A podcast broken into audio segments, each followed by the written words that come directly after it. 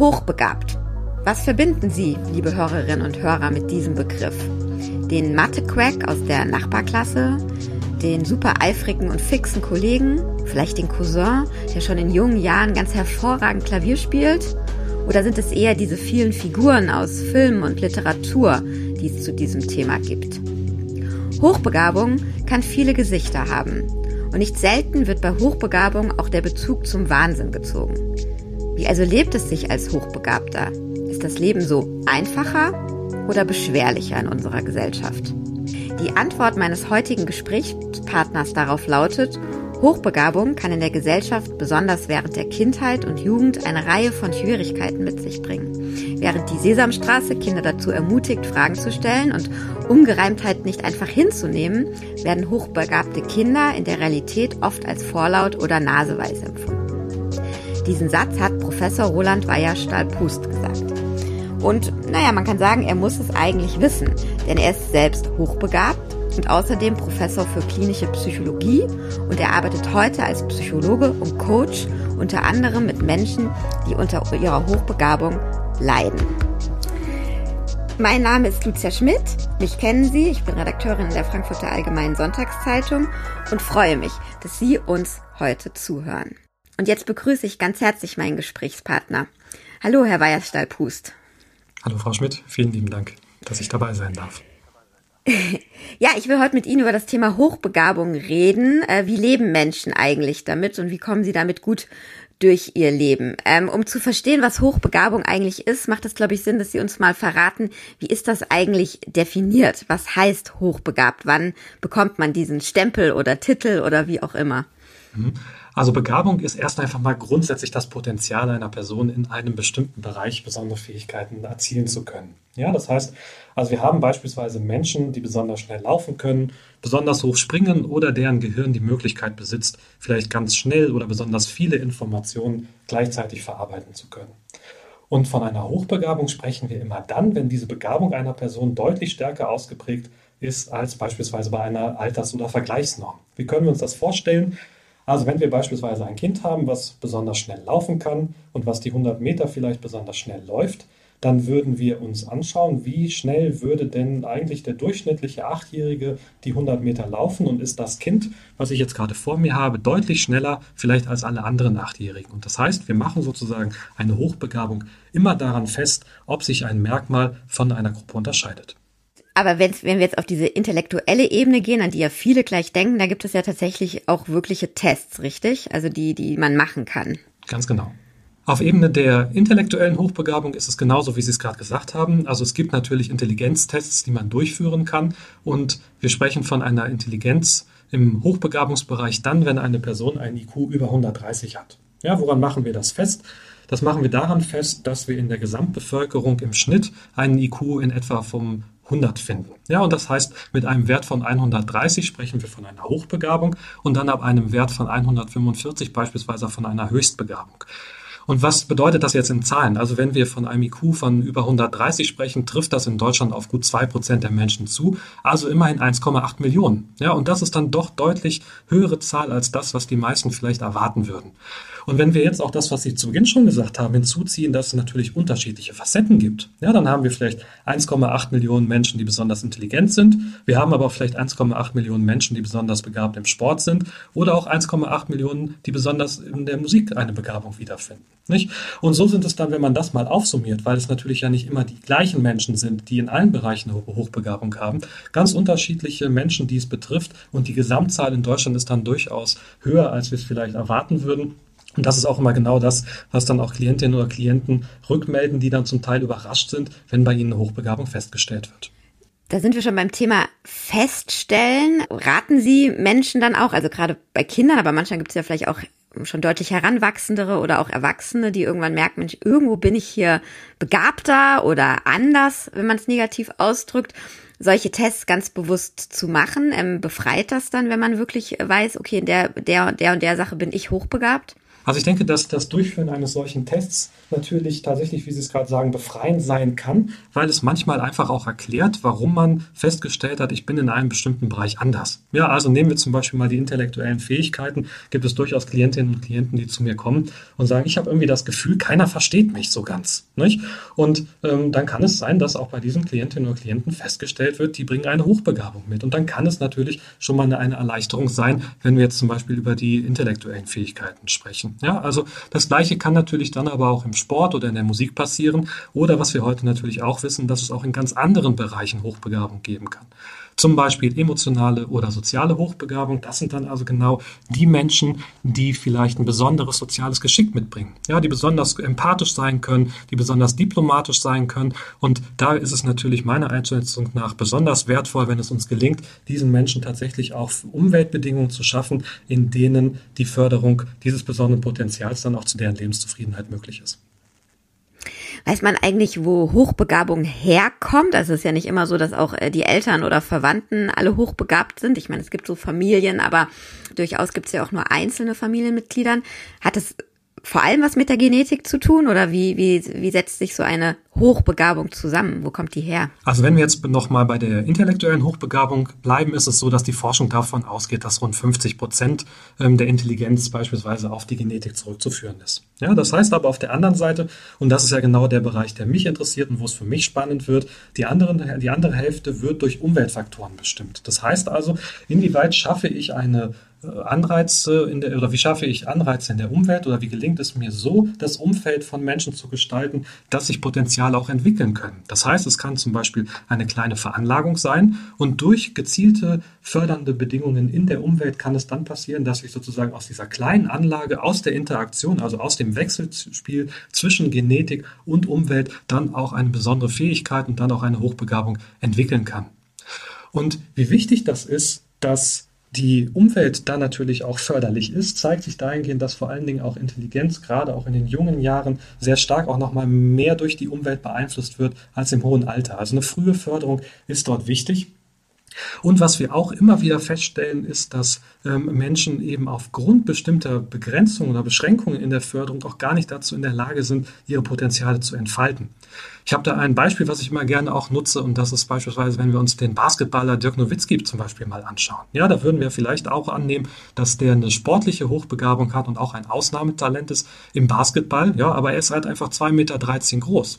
Das heißt, die Frage, die sich niemand stellt, ist, ist, ob nicht vielleicht Dirk Nowitzki vielleicht auch ein noch viel besserer Formel-1-Fahrer wäre. Also sozusagen vielleicht der neue Michael Schumacher. Einfach deshalb, weil seine Größe ihn begrenzt, seine Körpergröße der begrenzende Faktor ist, dass er überhaupt die Möglichkeit bekommt, sich in ein Formel-1-Cockpit zu setzen. Ja, und das heißt, also auch das ist das, was wir feststellen, dass auch Menschen Förderungen bekommen. Aber wenn sie bestimmte Möglichkeiten des Entdeckens gar nicht zur Verfügung gestellt bekommen, dann auch gar nicht dazu in der Lage sind, ihr Potenzial wirklich in vollem Maß zu nutzen. Das heißt, es ist ja schon auch eine ganz interessante gesellschaftliche Diskussion, die Sie da anstoßen. Es gibt ja aber auch den Trend zu sagen, naja, wir überfordern, also zumindest in bestimmten Kreisen, unsere Kinder gerne. Ne? Da gibt's dann Englisch, äh, Klavierunterricht, Essenserziehung und noch Fußball dazu. Das müssen die Kleinen alles machen als Eltern jetzt, weil wir reden ja bei der, bei der Förderung, wie Sie gerade gesagt haben, auch von Kindern. Wie finde ich denn da den richtigen Weg, mein Kind nicht zu überfordern und über, ja, und über, über zu, ja, äh, motivieren und oft, sondern auf der anderen Seite aber eben auch nicht auszubremsen. Muss ich da aufs Kind hören oder muss man da als Eltern tatsächlich auch mal den Arschtritt verpassen? Also ich denke, die Frage, die Sie stellen, ist eine ganz wichtige und da stellen, ist eine Frage, die sich natürlich auch Eltern und Familienangehörige von Kindern ähm, stellen, bei denen Hochbegabung festgestellt wurde oder vielleicht auch eine Hochbegabung im Raum steht. Ähm, also ich denke, es ist ein ganz, ganz wichtiger Aspekt, dass es bei der hochbegabten Förderung natürlich in erster Linie um das Kind geht. Nicht? Und das heißt, es geht nicht darum, um die Frage, was möchten Eltern oder wie sollte das Kind bestenfalls sein, sondern es geht um die Frage, ist das vielleicht ein Potenzial, was mein Kind bei sich selber entdeckt und bei dem es auch Freude am Tun entwickelt. Und das heißt, um das Kind nicht zu überfordern, ist es schon wichtig, dem Kind unterschiedliche, vielfältige Möglichkeiten zur Verfügung zu stellen, das Dinge auszuprobieren. Das können Sprachen sein, das kann Musizieren sein, das kann aber auch ähm, vielleicht so etwas sein wie Kochen oder anderes, wo vielleicht ne, Potenziale liegen, die wir vielleicht nicht klassischerweise der Hochbegabung zuschreiben würden, um dann zu sagen, wenn das Kind dort auf der einen Seite ein Potenzial zeigt, also wenn wir das Gefühl haben, dem Kind liegt es auch, und es erzielt sozusagen aus sich heraus dort Fortschritte, dann ist es schon mal ein gute, in die guter Indikator dafür, dass wir vielleicht nicht in die Überforderung kommen. Und auf der anderen Seite, wenn wir dann auch sehen, dass das Kind Freude oder tatsächlich Lust an dem empfindet, was es da gerade tut, dann ist das ein Bereich, wo ich sagen würde, naja, da ist jetzt erstmal nichts Schlechtes dran. Aber wie Sie sagen, die Überforderung sollte man im Blick behalten, auch ein Übertraining. Also da ist es dann immer auch wichtig, dass man hier die Balance wahrt zwischen der Hochbegabung vielleicht auf der einen Seite und aber auch der Normalität äh, auf der anderen Seite. Das heißt, was braucht ein Kind auch jenseits einer Hochbegabung an Aufwachsbedingungen und die sind dann wahrscheinlich nicht immer äh, auf den leistungsbezogenen Bereich beschränkt. Nun habe ich ja gesagt, Sie beraten jetzt auch oder behandeln sogar Erwachsene, die irgendwie in irgendeiner Art und Weise unter ihrer Hochbegabung ähm, leiden. Jetzt haben Sie vorhin schon ein bisschen angedeutet, mit was äh, Problemen oder Gedanken, die dann zu Ihnen kommen. Sind das dann Erwachsene, bei denen eben, sag ich mal, bei dieser Förderung etwas schiefgelaufen ist? Oder ja, wie, wie, wie kommt es dazu? Was können Sie denen raten? Wie können Sie denen helfen? Also grundsätzlich würde ich sagen, dass das unterschiedliche Gruppen an Menschen sind, die sich Unterstützung wünschen. Ja, das eine, wie ich vorhin schon mal angesprochen habe, sind tatsächlich Familien und Eltern, ähm, die sich grundsätzlich vielleicht über Hochbegabung informieren möchten, die sich dann aber tatsächlich auch mit der psychologischen Frage oder, oder den Aufwachsbedingungen drumherum um die leistungsbezogenen Aspekte beschäftigen, nämlich mit so Fragen, wie gehe ich eigentlich damit um, dass mein Kind vielleicht jetzt auf ein Internat gehen soll und das aber bedeutet, dass es aus seinem bekannten Freundeskreis herausgerissen wird, dass es vielleicht in eine andere Stadt muss und was macht das mit dem Kind und wie kann ich mein Kind da unterstützen? Ja, oder die Frage, die Sie zum Beispiel gerade aufgeworfen haben, nämlich wie viel Förderung ist noch in Ordnung und ist kindgerecht und wie viel Förderung führt vielleicht auch dazu, dass wir in eine Überforderung kommen. Oder das andere, was Sie auch gesagt haben, nicht, es kann passieren, dass wir Familien haben, wo vielleicht ein Kind von zwei oder dreien eine Hochbegabung besitzt und dann das Interesse der Eltern oder der Familie ist, hier ähm, das Kind auf der einen Seite mit der Hochbegabung zu fördern, aber auf der anderen Seite natürlich der Wunsch auch ist, allen Kindern zu zeigen, dass man sie lieb hat und dass im Grunde ähm, Hochbegabung und Liebe für das Kind erstmal nichts miteinander zu tun hat. Nicht? Also das ist sozusagen eine Gruppe von Menschen, die sich Unterstützung wünscht. Das, der andere Bereich, in dem Menschen zu mir kommen, hat ein bisschen was mit meiner Schwerpunktsetzung zu tun. Das heißt, ich habe sehr viele Klientinnen und Klienten, die extrem beruflich erfolgreich sind und bei denen es häufig dazu gekommen ist, dass sie aus ihren Potenzialen tatsächlich auch eine Leistung ähm, gezogen haben. Das kann eine besondere wissenschaftliche Leistung sein, das können besondere unternehmerische Leistungen sein, die dann aber sagen, auch hier stoße ich manchmal an Grenzen oder an Spannungsfelder, die es mir im Alltag schwer machen. Das heißt, wir wissen zum Beispiel aus der Forschung, dass vor allen Dingen Menschen mit Hochbegabung sehr viel Lebensfreude und ähm, Positivität auch aus dem Beruf oder aus ihrem Tun ziehen. Nicht? Und das ist etwas, was vielleicht nicht jeder im Umfeld versteht. Also ist die Frage, wie gehe ich damit um, dass es mir einfach wirklich auch Spaß macht, viel zu arbeiten, dass ich viel Invest in meinen Beruf packe und auf der anderen Seite das Umfeld vielleicht andere Erwartungen an mich hat, wie viel Freizeit ich noch mit anderen Dingen verbringen sollte oder wie ich meine, meine, mein Leben sonst gestalten sollte. Ja, nicht selten ist es auch so, dass wir diejenigen haben, äh, jetzt in meinem Fall, die ähm, sehr leistungsmotiviert sind, auch sehr leistungsstark sind, dass die sich dann irgendwann an, an Stellen fragen, wo kann ich mich auch mal zurücknehmen? Ja, ich habe sozusagen sehr viel geleistet, ich habe sehr viel erreicht und jetzt ist die Frage, auch ich wünsche mir jemand, der mich mal entlastet, aber ich frage mich, wer kann das an der Stelle tun? Wer versteht mich mit meinen Anliegen und wer ist auch jemand, dem ich zutraue, dass er mich an der Stelle unterstützt? Ja, das ist sozusagen ein großer zweiter Bereich an Menschen, die zu mir kommen. Und der dritte Bereich, das ist dann, das ist dann die Klientinnen und Klienten, die tatsächlich unter ihrer Hochbegabung leiden. Ja, das sind diejenigen, die beispielsweise darunter leiden, dass sie aufgrund des Anderssein ähm, das Gefühl haben, dass sie ausgeschlossen werden. Dass so die Frage im Raum steht, Mensch, welche Identität habe ich eigentlich? Wer bin ich eigentlich jenseits meiner Hochbegabung? Ähm, oder die vielleicht auch Schwierigkeiten haben, die Leistungsfähigkeit, die sie haben, überhaupt auf die Straße zu bringen. Ja, also die sehr viele Gedanken im Kopf haben, aber denen es sehr schwer fällt, sich zu fokussieren und denen es damit beispielsweise überhaupt nicht gut geht. Und dann ist sozusagen die Frage, wie gelingt es uns hier, einen funktionalen Umgang mit der Hochbegabung so zu finden, dass es der Person gelingt, lebenszufrieden damit auch durchs Leben zu gehen. Mhm. Wenn man Ihnen jetzt zuhört, also zumindest bei dem zweiten Punkt Menschen, die jetzt ja nicht ganz so krass leiden wie die Dritten, die Sie gerade genannt haben, geht es ja doch immer sehr oft um diese intellektuelle Hochbegabung. Ich würde jetzt auch sagen, haben diese Menschen das, die, ja, die, die größte Gefahr, ausgeschlossen zu werden, weil man halt irgendwie, ja, die als dieses irgendwie völlig Genie bezeichnet. Ich meine, niemand würde einen tollen Basketballer oder Fußballer oder Hochspringer ähm, wahrscheinlich ausgrenzen, aber jemand, der ständig mit Matheformeln um sich wirft, ist ja nicht immer der beliebteste in der Klasse. Also haben diese Menschen nochmal ein ganz besonderes Problem und sollten wir da auch als Gesellschaft anders lernen, mit umzugehen? Also ich glaube, Sie sprechen schon einen ganz wichtigen Punkt damit an. Und zwar genau das, was Sie sagen. Es gibt Formen der Hochbegabung, wie beispielsweise im Sport oder in der Musik, ähm, wo die Akzeptanz für die Hochbegabung doch durchaus eine andere ist. Nicht? Oder auch auf dem Pausenhof ist es vielleicht so, dass die Kinder, die besonders gut Fußball spielen können, vielleicht eine andere Akzeptanz finden, wie Sie es gerade gesagt haben, als die Kinder, die jetzt vielleicht besonders gut Mathe können. Nicht? Ähm, also da würde ich schon sagen, dass es eine unterschiedliche Akzeptanz auch geht, gilt äh, auf der gesellschaftlichen Ebene, wie mit Hochbegabung umgeht, äh, umgegangen wird, Entschuldigung. Ähm, auf der anderen Seite ist es natürlich so, dass ähm, ich aber auch durchaus Klientinnen und Klienten habe, die ähm, äh, jetzt nicht nur eine intellektuelle Hochbegabung haben, sondern vielleicht in anderen Bereichen eine Hochbegabung und die schildern mir dennoch auch ähnliche, ähnliche Herausforderungen. Ja, also auch da habe ich Musikerinnen und Musiker zum Beispiel, die mir schildern, dass das Umfeld Schwierigkeiten damit hat zu akzeptieren, dass sie vielleicht sehr viel Zeit äh, damit einem Instrument verbringen oder mit der Musik verbringen, dass sie vielleicht ihr Privat- oder ihr Berufsleben sehr stark auf dieses Instrument fokussieren und es für andere in der Gesellschaft vielleicht einfach nur ein Instrument ist. Ja, also das heißt sozusagen hier auch Bedeutungen zu übersetzen, ist was, das sind Herausforderungen, die wir insgesamt auch kennen. Ja.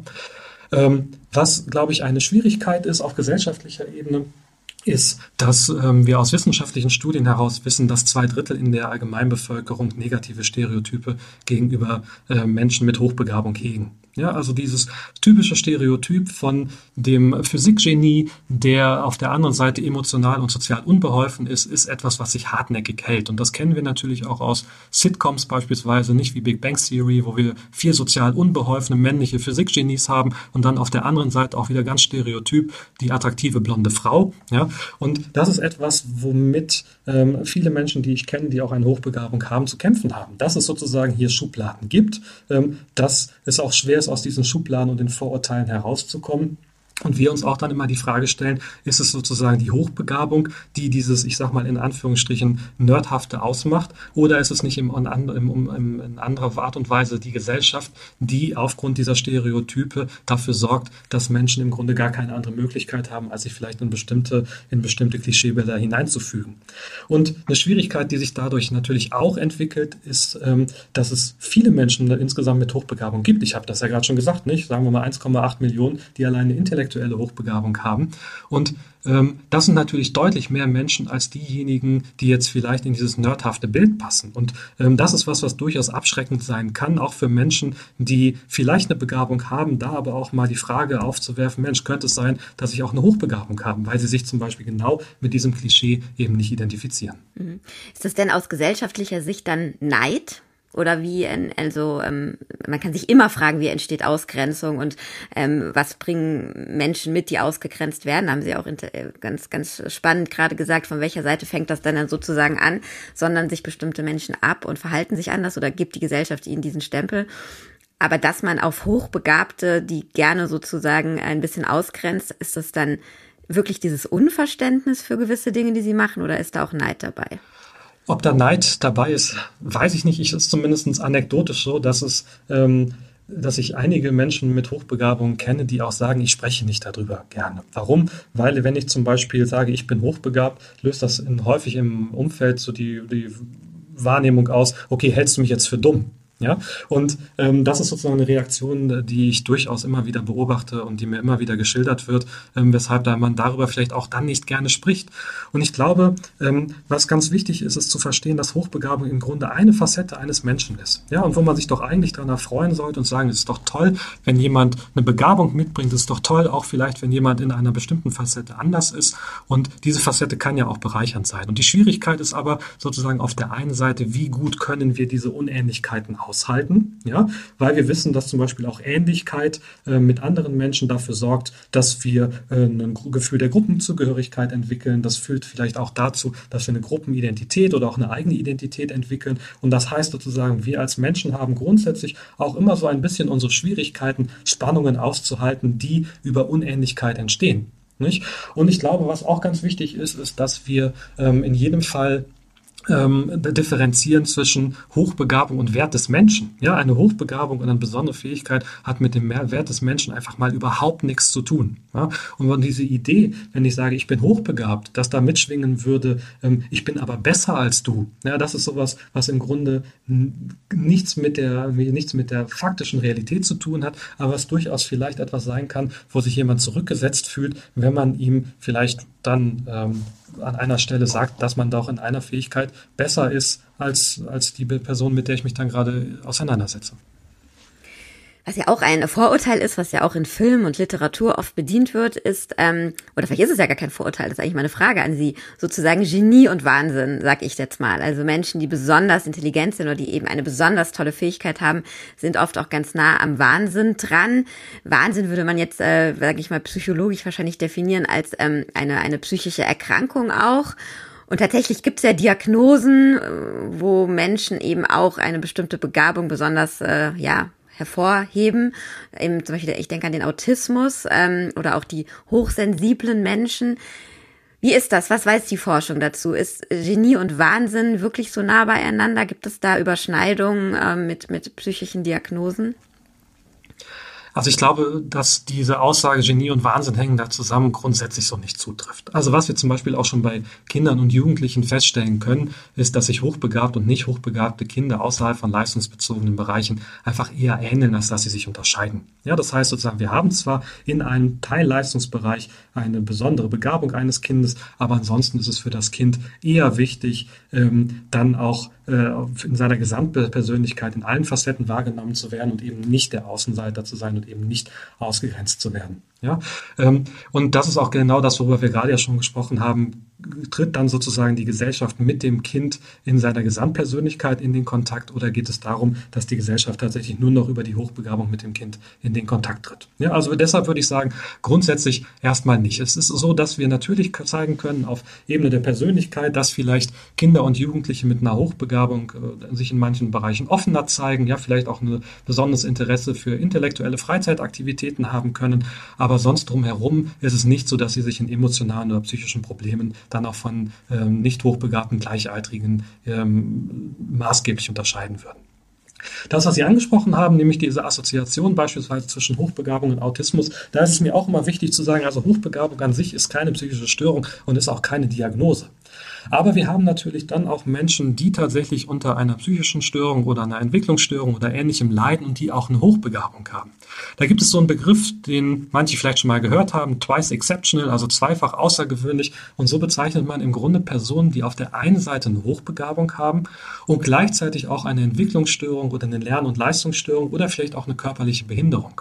Und hier ist es aber so, dass wir noch sehr, sehr viel Forschungsbedarf in diesem Bereich haben, nämlich gerade auch in Bezug auf die Frage, wie können wir diese Menschen fördern und fordern. Nicht? Weil etwas, was dann häufig passiert, ist, dass eine entsprechende Diagnose dann ähm, den gesamten Menschen überlagert. Das heißt, man fokussiert sich sehr stark auf das ADHS, man, versteht, man fokussiert sich vielleicht sehr stark ähm, auf die körperliche Behinderung und dann ist die Frage, ähm, an welcher Stelle blitzt dann tatsächlich auch eine Hochbegabung durch und wie können wir sie trotz aller Schwierigkeiten vielleicht in anderen Bereichen fördern und fordern.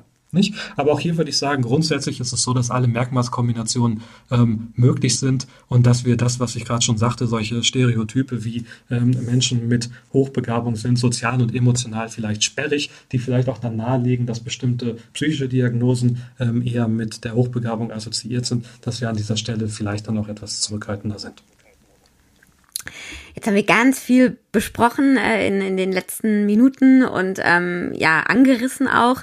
Ähm, wir können ja davon ausgehen, dass diesen Podcast ähm, auch Menschen hören, die ähm, ja davon in irgendeiner Art und Weise selbst betroffen sind, sei es Eltern, sei es eben auch Menschen, die sich fragen, Mensch, irgendwie bin ich anders oder die genau das erleben, was sie beschrieben haben. Ähm, jetzt können die nicht alle bei Ihnen anrufen.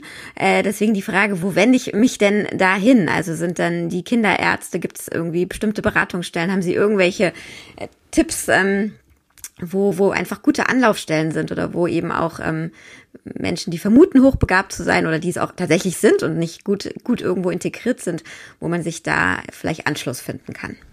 Ja, also ich denke, wir haben den Vorteil auch im Vergleich äh, zu dem noch, was vor einigen Jahren ähm, der Fall war, dass wir mittlerweile sehr viele gut qualifizierte Beratungsstellen haben, hochbegabten Vereine und die meisten von denen haben auch sehr wunderbare Internetauftritte. Das heißt, da gibt es ganz viel Informationen dazu, ähm, was man bei Hochbegabung tun kann oder auch bei dem Verdacht auf Hochbegabung und da kriegt man schon erste Informationen.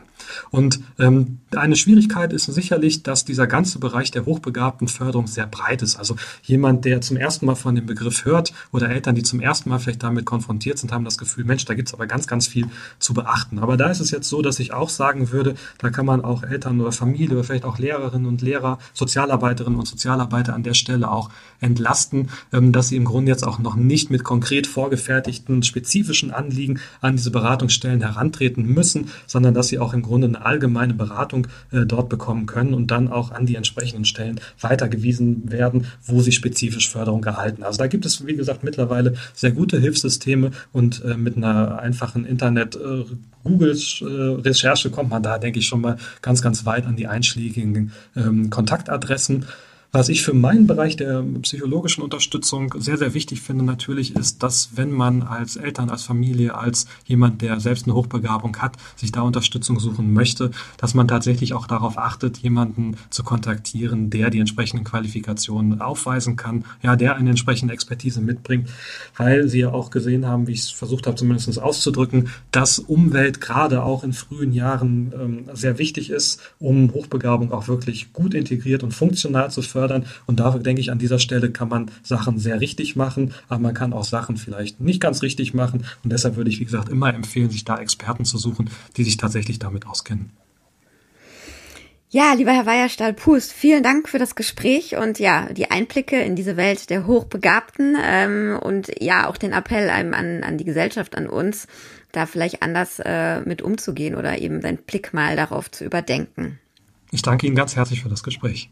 Ihnen, liebe Hörerinnen und Hörer, vielen Dank fürs Zuhören und Ihr Interesse. Wenn es Ihnen gefallen hat, freue ich mich natürlich, wenn Sie auch beim nächsten Mal dann zu einem völlig anderen Thema wieder dabei sind. Und bis dahin an Sie alle alles Gute.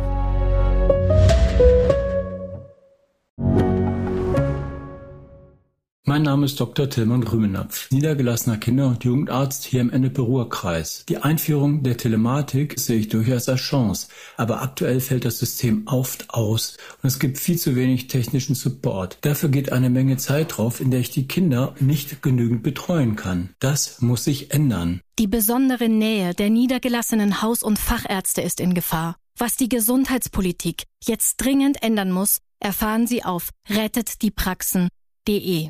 you